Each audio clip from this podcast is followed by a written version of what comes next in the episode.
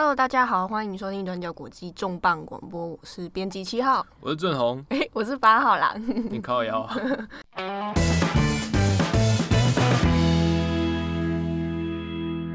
呃，今天那个七号他有病在身，我们就是重磅邀请郑环帮我们主讲。那这新闻事件其实，在近期闹得非常大，国际新闻呢，就是关于伊朗、美国还有伊拉克之间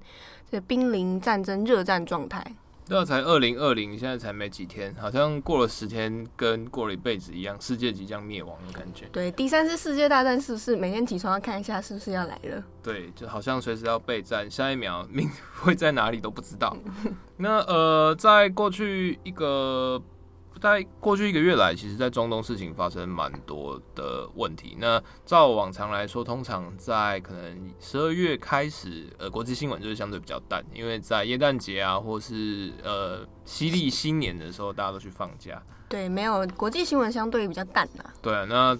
当然不只是说记者去放假，政治人物啊，或者各国领袖就是放。整个社会的节，整个世界节奏通常会在十二月里面暂时比较好，步调走比较慢。那可是，在今年的状况比较不一样，就是特别在呃耶诞节过后，整个中东局势变得非常紧张。事情的起点是在今年的十二月底，就是在呃伊拉克，突然就是有一批民兵对于呃驻伊拉克的美军发动飞弹的空袭。那这个空袭在十二月二十七号的时候，在伊拉克中部的石油大城呃可库克。那呃大家以前有注意或印象的话，就是还记得很久以前，也没有很久了，之前库德族。呃，伊拉克库德族在闹革命的时候，在闹独立公投，然后被镇压的时候，可库克其实是一个很重要兵家必争之地。那在可库呢，它其实过去也是就是反 ISIS 的一个重要基地。那在现在，它那边还有一个还蛮大型的美军基呃联军基地啦。现在不是美军基地，因为美军已经结束对伊拉克的占领了，他们是被邀请回来打 ISIS 的联军，那个客人呢？对对对。然后他们在那边的一个 K K One 基地就是被火箭空袭，那有一个美军的承包商，民间承包商被炸死。那这件事情就是让美国，特别是总统川普，那时候他正在度假，他非常生气，他气炸。对，那这件事情后来就引发了一连串的，就是蝴蝶效应。从呃十二月二十七号，就是美军的承美国美国公民承包商。他被炸死之后啊，就是美军就开始在隔天十二月二十八号开始对伊拉克还有叙利亚境内的呃所谓的反美民兵，然后展开一系列的空袭行动。那之中他们所针对的目标其实是伊拉克政府承认的民兵部队，叫做呃真主党旅。对，那真主党旅它其实你顾名思义听起来就是非常。非常有典故的，因为我们都有可能都有多少听过，就是黎巴嫩的真主党 Hezbollah，那它其实是伊朗在黎巴嫩的一个重要的盟友。嗯，那这个名气已经很响亮，那你在伊拉克叫真主党旅，那个一脉相承的概念也就很清楚。那美军指控就是说，就是呃真主党旅他是奉伊朗之命，然后对就是驻伊拉克的美军啊，然后展开骚扰攻击。那其实。相应的行动从十二月初就开始，那特别在十二月二十七号，终于杀死了一个美国人。那所以就是引发，就是美国就是说啊，不行，这样下去我是来反恐的。那我人都被这种类似恐怖分子的民兵杀死，那不行。那所以我就来发动空袭。可这个空袭事件它有几个问题。第一个问题是，呃，他的行动在伊拉克境内，他等于是轰炸伊拉克国土，然后轰炸死了。呃，二十几个伊拉克政府认证的民兵，因为真主党旅虽然听起来好像是伊朗的侧翼，但事实上，在它之所以成立或之之所以出现有名，其实是在二零一四年 ISIS 在伊拉克崛起之后，由这些什叶派就是反 ISIS 的民兵义勇兵啊，他们是反恐义勇兵组成的。然后后来他们共同联合，就是好几个，比如说哈。彰化的反 ISIS 部队跟桃园的反 ISIS 部队义勇兵相拥，他们统合成一个统一阵线，叫做人民动员军。那这人民动员军在反 IS 战争的时候，其实也是呃某一个时间点的一个大批主力。嗯，对。那后来就是，所以在战争结束之后，这些人被尊为国家英雄，领袖就变国家英雄，然后就是他们部队被承认，官方承认，变成官方设立的民兵之一。那所以就是美军的空袭，其实第一个，你杀死了我的人，在我的国土，然后你还没有跟我通知，完全没有知会一声。那对于伊拉克政府来说，它其实践踏主权的行为。那再来的话是，呃，伊拉克现在的政府其实他的总理的 Abdul Mahdi，他其实他自己并没有呃很强大的政治派系或者是政党的能量，他也不是军人出身，所以手上其实没有部队。他之所以在呃，去年的总理大选之后当上总理的原因是，就是这人民动员军几个有力的军阀跟什叶派的伊拉克什叶派的重要教士，叫做穆克达塔萨的的支援，好像名字太多了哈，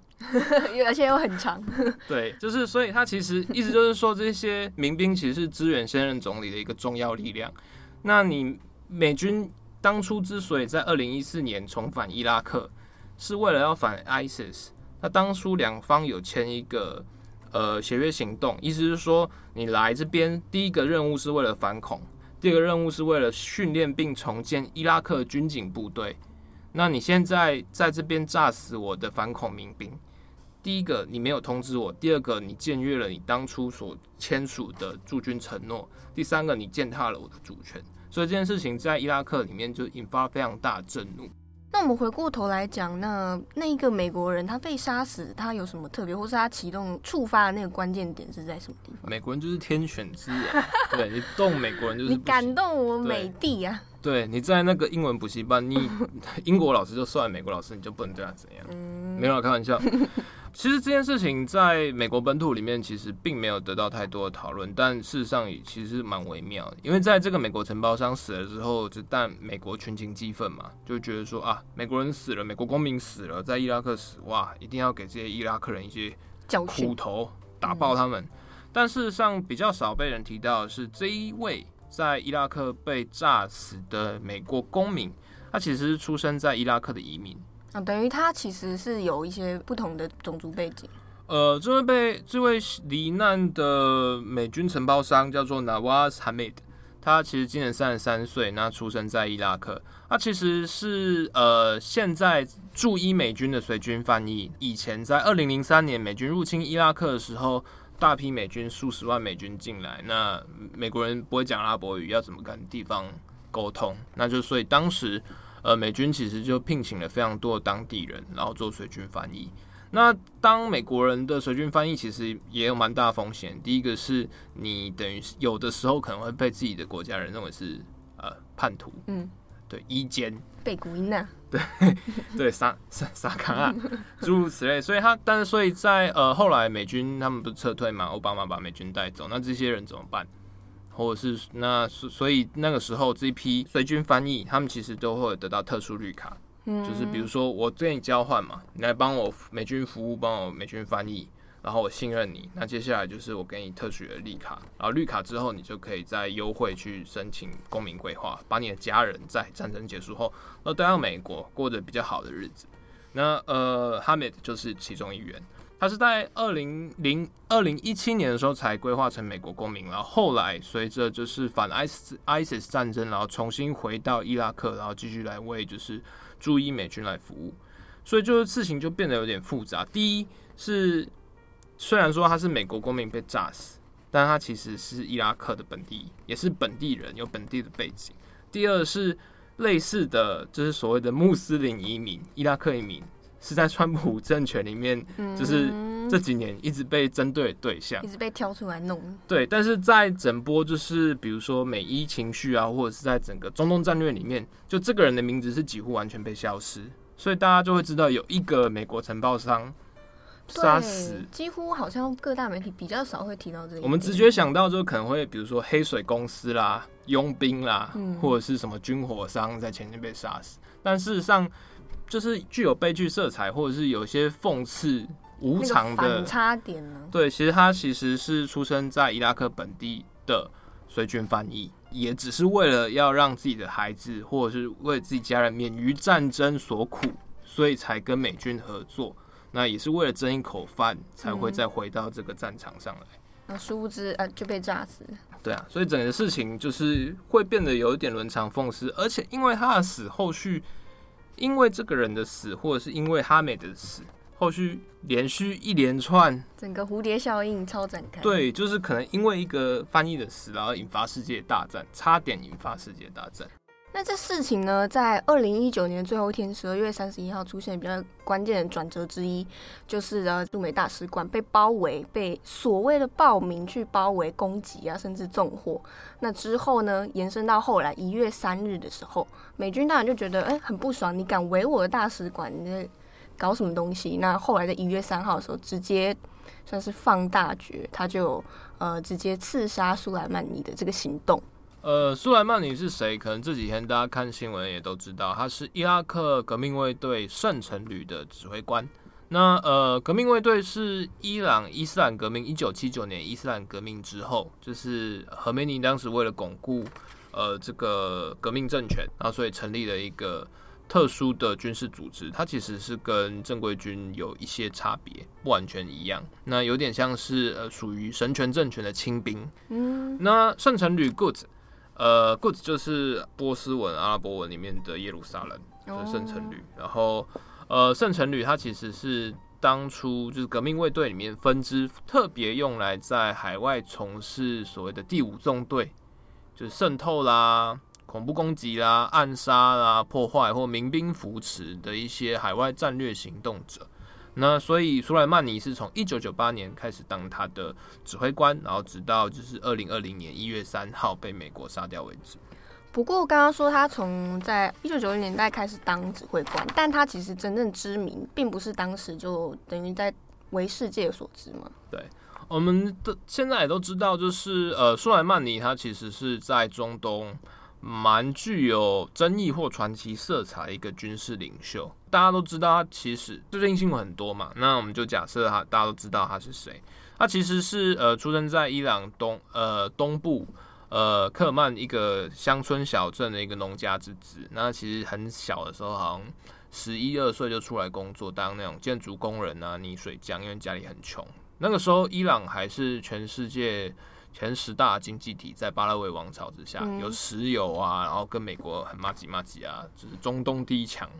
然后可是到了一九七九年伊朗伊斯兰革命，然后巴勒维国王被何梅尼的伊斯兰革命推翻，然后被流亡到美国。那后，来在一九八零年代，就是伊拉克的海珊政权，那看就是哎，趁你病要你命，就觉得这时候伊朗政局未稳。于是，在美国啊、沙乌地的怂恿下，对伊朗开战，两伊战争自此爆发。在伊朗的民间传说里面是说，就是当时其实，嗯，苏莱曼尼他没有受过军事训练，他也其实也没有读太多书。那可是当两伊战争爆发之后，就他就在家乡就是号召了一批青年子弟，然后就是志愿从军。那他到了就是边境之后啊，其实一开始也是被派一些前线的杂役，然后。总共才六个月军训就上战场了，那可是大家都说，就是他在这段时间，他其实表现得非常好。他在在前线战场上足智多谋，然后很机智，然后随机应变。很多就是跟他共事的一些军人啊、老兵啊，或者是甚至是就是对手，都会觉得说，哇，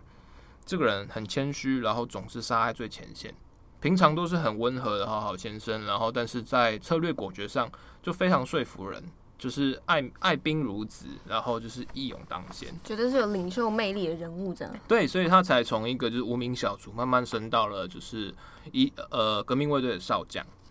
那可是因为圣城旅的它一个特殊的存在，就比如说你要当第五纵队，当然不能太张狂嘛。对啊，就是所以他在过去一九九八年到二零一一年，也就是叙利亚内战之间，他其实在中东的公众之间不太有名，甚至连伊朗国内都不太知道这个人的存在。大家知道革命卫队会在外面有行动，可能大家不知道他真正的指挥官是谁。他们就很像一个影子军团，嗯，对，然后或者是说，就是一个很神秘，就被西方妖魔化的一个恐怖部队，对。但是真正他们做什么，或者是说苏莱曼里面在里面的角色，他的攻击，或者是说他的成就，其实是比较不为人知的。那直到二零一一年，就是叙利亚内战之后，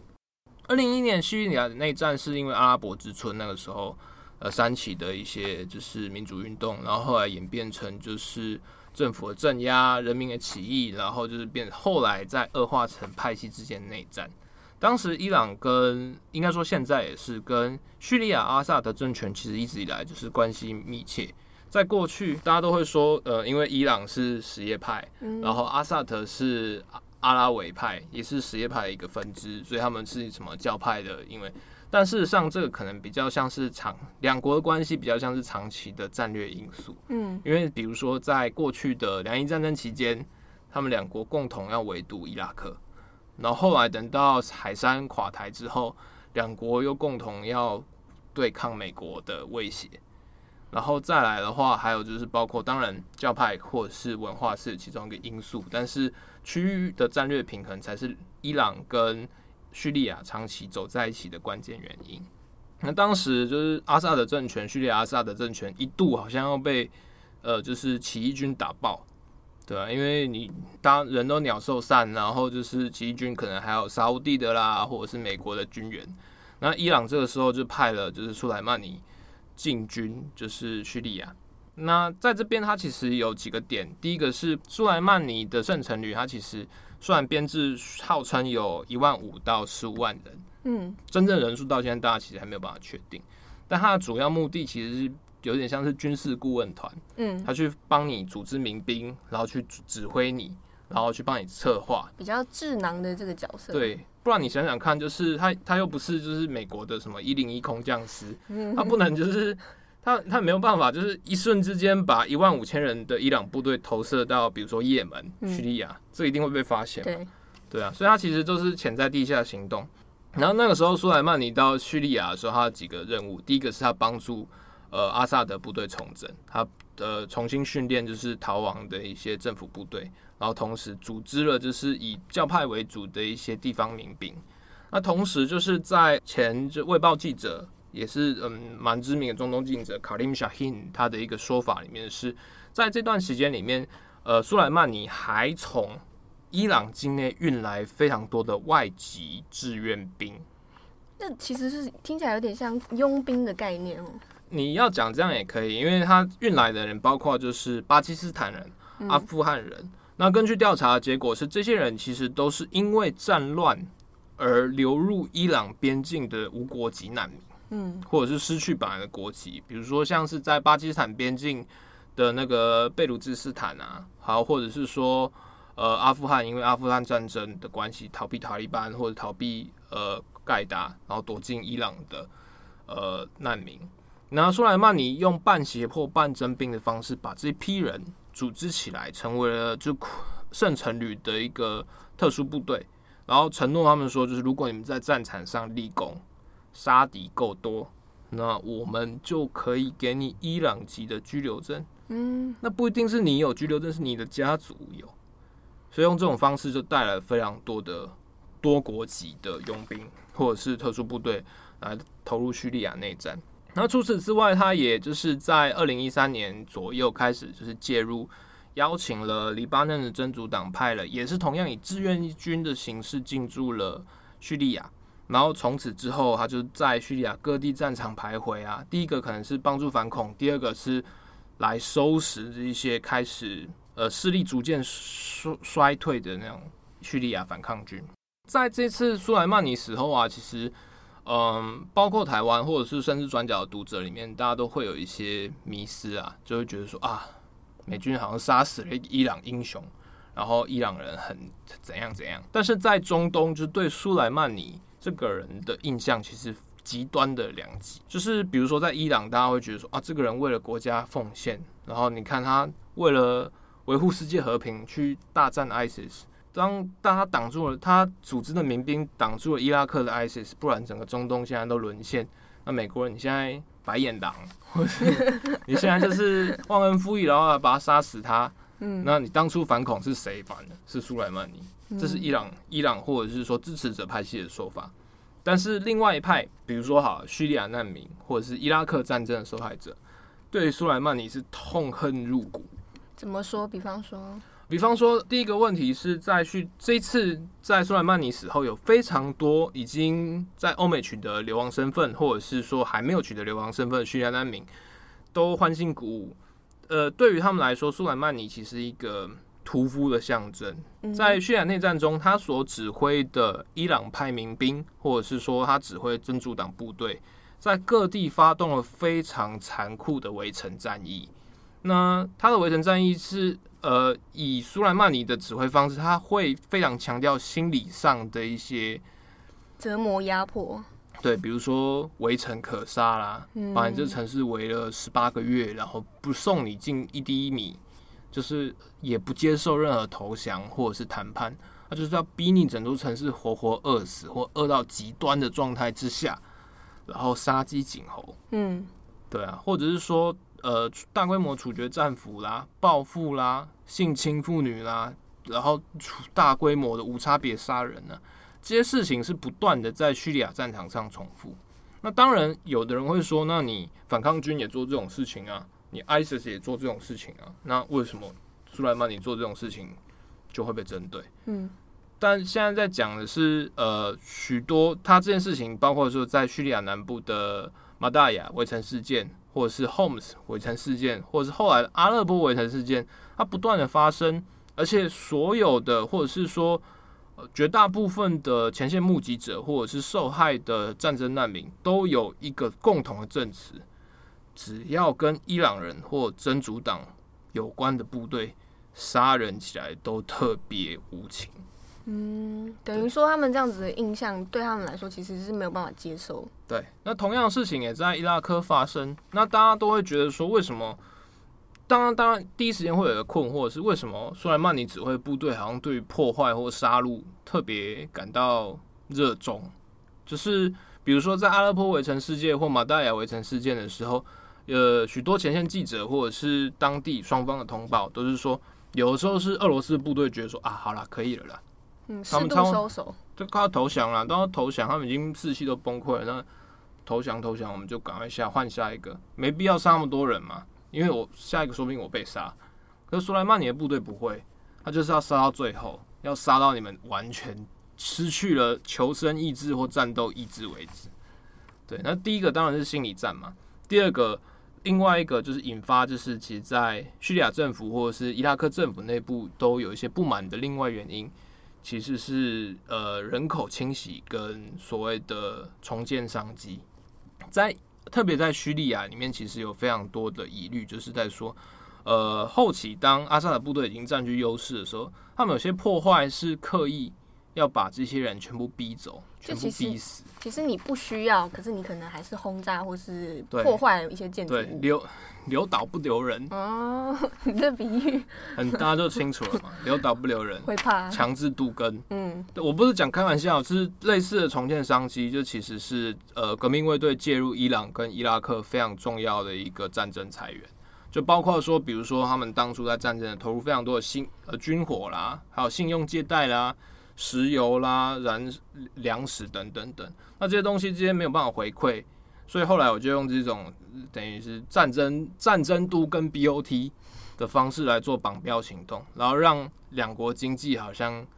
这样制造一个好像钱有在流的一个假象，然后让整个事情有一个盈利化的商机。那苏莱曼尼其实就是在呃，他涉及的战争罪或者是一些反人类罪，其实在过去就有很多争议，所以在呃，美国国内其实，比如说共和党的，啊，或者是说比较偏鹰派的，呃，政治人物都会认为说，就杀死他其实就跟杀死宾拉登没什么两样。嗯，对，因为都是恐怖分子，而且确实，伊朗革命卫队已经被美国认证，被川普认证为恐怖组织了。那我这样子杀死他恐怖组织的首脑，我斩掉了舌头，有什么不对？我杀死了巴格达迪，我杀死了宾拉登，我为什么不能杀死苏莱曼尼？但不过这样的说法，比方说以呃佩洛西为主的民主派意见就不太一样。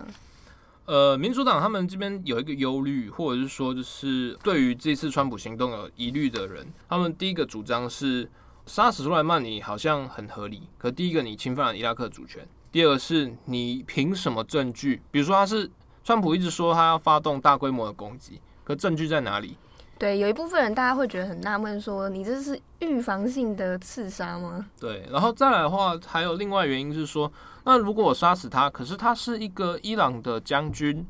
他是伊朗官方有闲职的，所以我等于是对伊朗的革命卫队或者是对伊朗政府宣战吗？然后这就很敏感了。对啊，我杀死了对方的一个官员，然后我特别在接近以暗杀手段来直接做这件事情，而且我还得意洋洋。那我所完成这件事情的时候，我要准备承担怎样的后果，或者是说，川普在做这件事情的时候，是否已经打算准备开战了？嗯，那另外一个敏感其实是苏莱曼尼，他当时其实人是受伊拉克政府官方的邀请嘛。根据呃伊拉克总理呃看守总理就是呃阿卜杜马哈迪的说法，就是那个时候其实，在大使馆围城事件之后，川普有打电话给他，就跟他说哦哦，thank you 啦哈，thank you，哎，然后帮忙就围城，然后也特别强调提醒他说，哎，之前不是说要请伊拉克政府来帮忙协调。沙地阿拉伯跟伊朗之间的紧张区域冲突啊，川普啊，我这在麻烦你在做这件事情。那所以在这个状况之下，呃呃，阿卜杜马哈迪是说，就是苏莱曼尼之所以从叙利亚特别飞到伊拉克巴格达，其实是为了帮呃伊朗最高领袖就是艾亚托拉阿里哈梅尼来带话。哈梅尼就是要带话，就说哦，我可能不要战争啊，我们要怎么样？什么样的条件之下，我们两国可以重新恢复对话等等等。结果一飞一下飞机，他从叙利亚坐民民航空来，然后名单呃飞航名单上也都完全没有他名字，可是就被间谍发现。一下飞机不久，出了机场就被炸死。那伊拉克政府当然觉得杀小，就是你之前不是叫我协调吗？那我的线人，我的使者被你杀杀掉了。对，你叫我乔事，那我找人来乔，你又把他炸死，我是要乔什么？对，而且你还在我家杀死，那接下来是要我在家订狗鸡吗？在我家订狗鸡吗？对啊，那我不是很衰小。那 如果要如果真的要打的话，你一开始在直接打伊朗就好，你干嘛把我拖下水？嗯，所以伊拉克政府就非常生气，然后所以后来在呃一月五号左右就就紧急召开了呃临时议会，国会临时议会要驱逐美军。嗯哼，啊，那中间很复杂的事情，其实大家去看我们之前过去二十四小时就知道。对，我们写了非常多篇长篇的深度专文，超累的，主笔正红爆肝呢。那后来，但是后来大家有记得是后来在嗯伊拉克国会通过了一个有点微妙，就是好像说了什么又什么都没有说的一个驱逐说外国军事力量的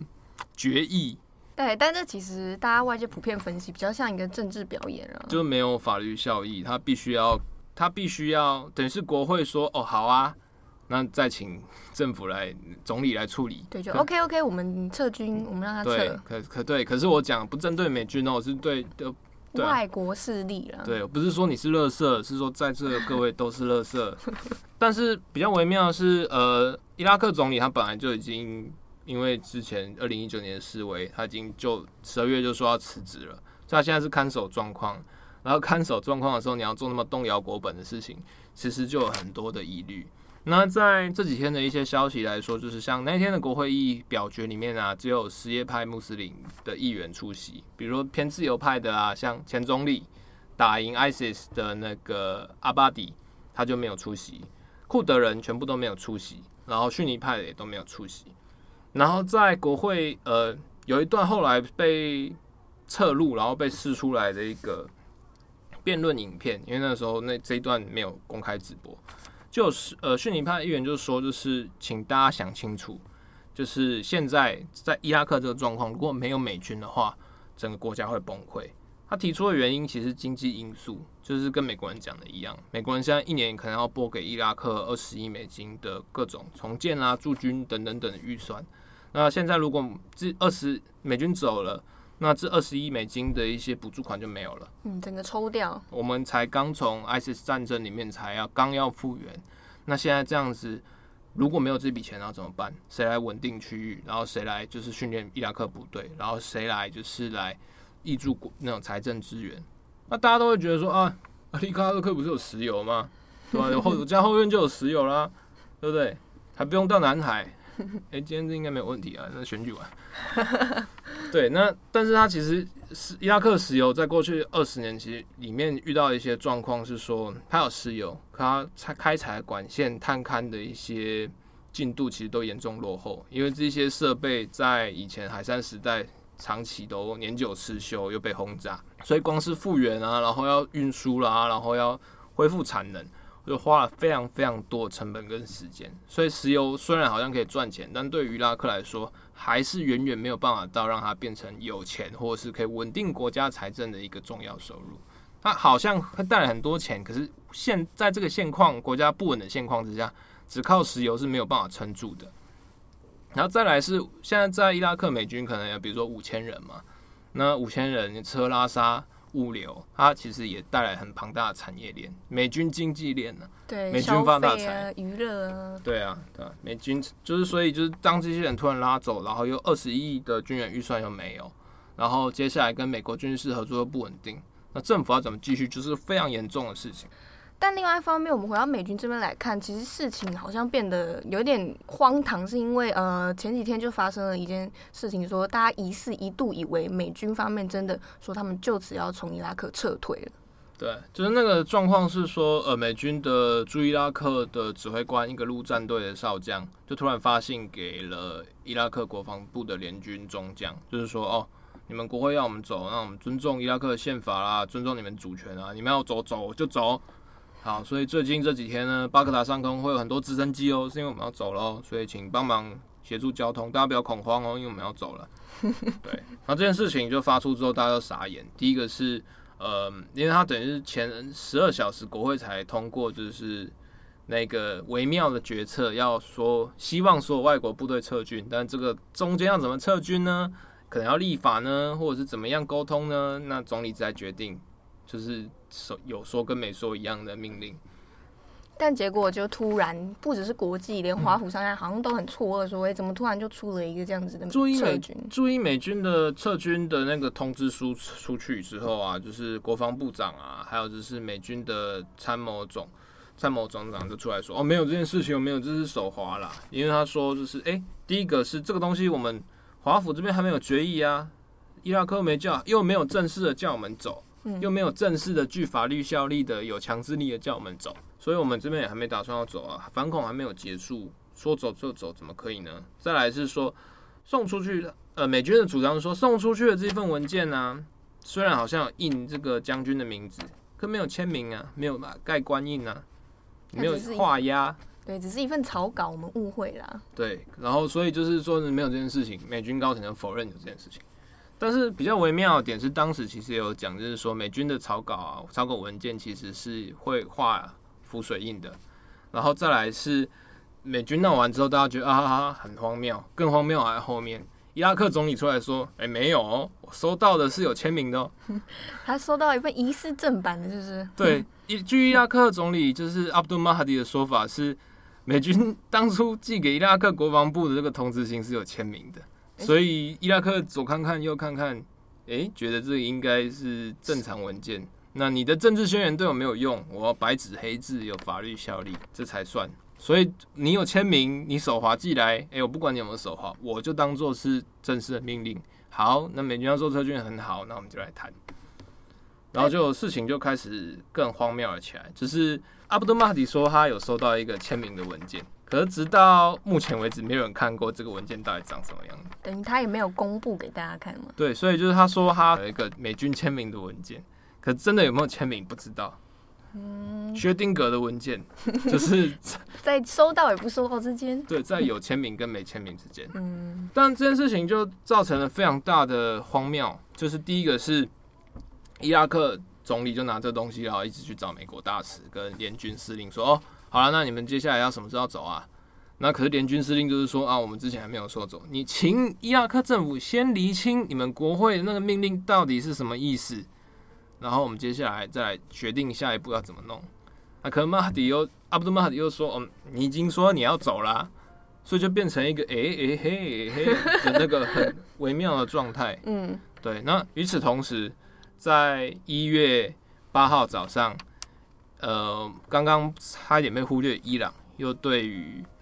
又对那个伊拉克驻驻伊拉克美军展开空袭报复。之中，呃，伊朗伊朗行动之前还有通知伊拉克政府，伊拉克政府在通知美军，所以大家串通好，就是都没有杀死人。但没有想到，就是同一天，就是一月八号早上清晨六点钟，这一架乌克兰国家一乌克兰国际航空的波音七三七爆百客机从德黑兰起飞之后。因不明原因，目前判断很极有可能是伊朗的防空飞弹误击，然后就坠毁，那空难一百七十六人死亡。那这件事情就是因为在短短的四个小时之内，事情变化太快，而且一开始四个小时之后的十二个小时，又又从本来机械故障变成说拍到影片说，呃，有飞弹打上去。对这件事情，我们可以再深入讲一下，因为它等于是反转之后又反转再反转嘛。对，所以这件事情让说全世界的媒体记者都很头痛。第一个是，呃，好像就是一高潮一波接一波，但是已经转到不知道什么样程度。而且当伊朗这件事情，就是比如说德黑兰空的空难跟空袭发生之后，我们本来四组伊拉克又被边缘化了，但是现在整个冲突战场其实又在伊拉克。那所以事情就变得很荒谬，而且比如说像是呃一开始像空难调查，伊朗就是说就是哎、这东西不能交给美国啊，美国现在要跟我们打仗哎、而且波音就是生产战斗机的，生产军火的那种军火军工复合体，就是那种操控美帝帝国主义的那种军工复合体魔王，然后把这黑盒子送给他，那到时候他读出什么东西我也不知道，所以就当一开始是拒绝这件事情。可是当后来，比如说，呃，疑似飞弹涉及的影片啊，或者是说一些疑点被揭露出来之后，伊朗又改口，就说好吧，那美国人可以来。对，因为包含加拿大还有美国方面的情报单位都有说，就认为啦，他们可能不是故意的，那的确非常可能是伊朗这边自己误射。比较微妙的是，呃，这次跟比如说，嗯，二零一四年马航空难比起来，就是呃，加拿大总理啦。英国首相啊，或者甚至美国总统川普，在提出证据或指控的时候，都非常谨慎的提到伊朗革命卫队有可能误击这件事情。所以，纵观目前的状况，就是说，虽然整个事情是一个悲剧，但各方似乎都不太想要在这个时候引爆战争或冲突。但有些人可能会觉得很奇怪啊，我现在就是想，我真的要打仗，有什么不可以吗？美军。跟伊拉克或是伊朗这边大家一起来打会怎么样吗？呃，对于伊朗来说，他之所以现在没有办法承担战争原因，是因为伊朗现在经济几乎几近崩溃，而且在由于美国的那种高压制裁，他在国际上目前基本上等于没有盟友，或者说连金流的调度都有问题。那所以他自己也很清楚明白判断，在此状况之下，与美国展开那个终极决战，是没有人会来帮他。而且照他现在的经济跟国家状况，是可能会被秒杀的情况。那所以这他当然也是要避免这种在不利状况之下跟魔王打仗。那对于呃美国来说呢，呃打仗这件事情，那打伊朗，其实在某些鹰派，比如说被革职的前国安顾问，对 Bolton 国家安全顾问呃 John Bolton，他从二零零三年就一直说啊打伊朗打伊朗打伊朗，讲了十几年。那这这阵子他很开心，每天都说啊，终于可以打伊朗了，快打伊朗，快快快！但呃，川普自己其实有一些疑虑，他当初之所以 fire 呃 John Bolton，其实也是这个原因。第一个是，嗯，川普在上任之后，他其实第一个政策其实是要把美军带回家，他觉得就是再也不要去介入这种中东战争了，对美国没什么好处。然后而且美国现在石油也很多啦，也不需要这些中东的石油。然后第二个原因是因为就是，嗯，其实现在伊拉克战争或者是更在越战、阿富汗战争中，呃，美国人也大概都知道，就是你打战争要胜利很容易，你要打一场战，你要打你要打一场战役胜利很容易，可是你要赢一场战争很不简单，因为比如说我跟伊朗开战，那我要如何评估我的胜利条件？我要把伊朗的革命卫队全部打爆吗？可当初把海山的共和卫队打爆之后，出来很多恐怖分子，出来很多民兵，然后打了十几年，到现在还是乱七八糟。问题其实不在于战场的作战，而在于占领，就是我要如何去重建那个政权，如何来就稳定局势。那中间我要怎么做？要投入的人力、物力跟呃军费成本，其实是非常高昂的。那特别是伊朗又是比伊拉克甚至是中东最大的国家之一。那在这个状况之下，就是如果呃整个乱局连成一线，那美军还有没有这个实力，或者是有没有这个意愿要被跟伊朗开战，然后被伊朗拖垮。对，我当然可以很轻松的打赢革命卫队，那可是我要如何定义我成功了？对，因为停损点要设在哪，其实是有空间，而且对啊，对啊，我刚刚永远耗在那里嘛，那我现在就刚刚耗在这边，我为什么要打？对吧、啊？然后再来是今年要选举，那如果中间出了什么问题，那会有什么状况？特别是我之前就已经承诺说，我从阿富汗撤军，我要从中东撤军，这些要打就给他打。我们不要美国不要再当世界警察。那如果再跟伊朗打起来，OK 啊，打爆他们，然后呢？对啊，然后我没有赚到钱。对啊，好像伊朗的石油很 OK 啊，可伊朗的石油跟伊拉克的问题是一样的，就是它已经年久失修。那关于就是整个石油产业链要投入非常多的成本，那这个东西可能。可能比如说中间带的油价上涨啦，或者是区域动荡啦，军费投资啦，而且最后它可能还有一些，比如说你战后重建之后，你还要去美国，还要去说服美国商人去投资，对啊，那其实都是很复杂的过程。比如说像伊拉克战争，后来美国大型石油公司在伊拉克的投资其实不算特别多，因为呃投资风险太高，战争风险太大，而且后来一些科技的一些。呃，提升啊，比如说就是离岸石油那种深海石油，或者是就页岩油，其实很多科技的进步让就是中东的石油并变得没有那么重要，它最好就在那边，然后慢慢出，然后就很稳定，你不要多也不要少，就放在那边，反正这些油就运到中国去那里，稳定世世界的市场的稳定性，这样就够了。我不要求你多，我不要求我拿下你，但是大家稳，这样对美国最有利。好，那今天又是一个超级复杂的大长篇。那其实，呃，今天主题相对比较难以进入，但事实上就是可能，如果要打第三次世界大战的话，大家要知道自己到底踏入了怎样的世界。那呃，中间有很多的东西是一直在更新、不断变化。那希望这一集透过这一集非常长篇、非常艰涩的内容，让来思考一下，就关于国际这种重大冲突场面之中。呃不同的角色、不同的角度，还有不同的故事经历，可以到底会引发怎样可怕的后果？对，那欢迎大家进入二零二零年。那呃，希望大家世界和平。Yeah, World Peace。好，我是郑红，我是八号。谢谢大家收听今天的重磅广播，我们下周见。拜。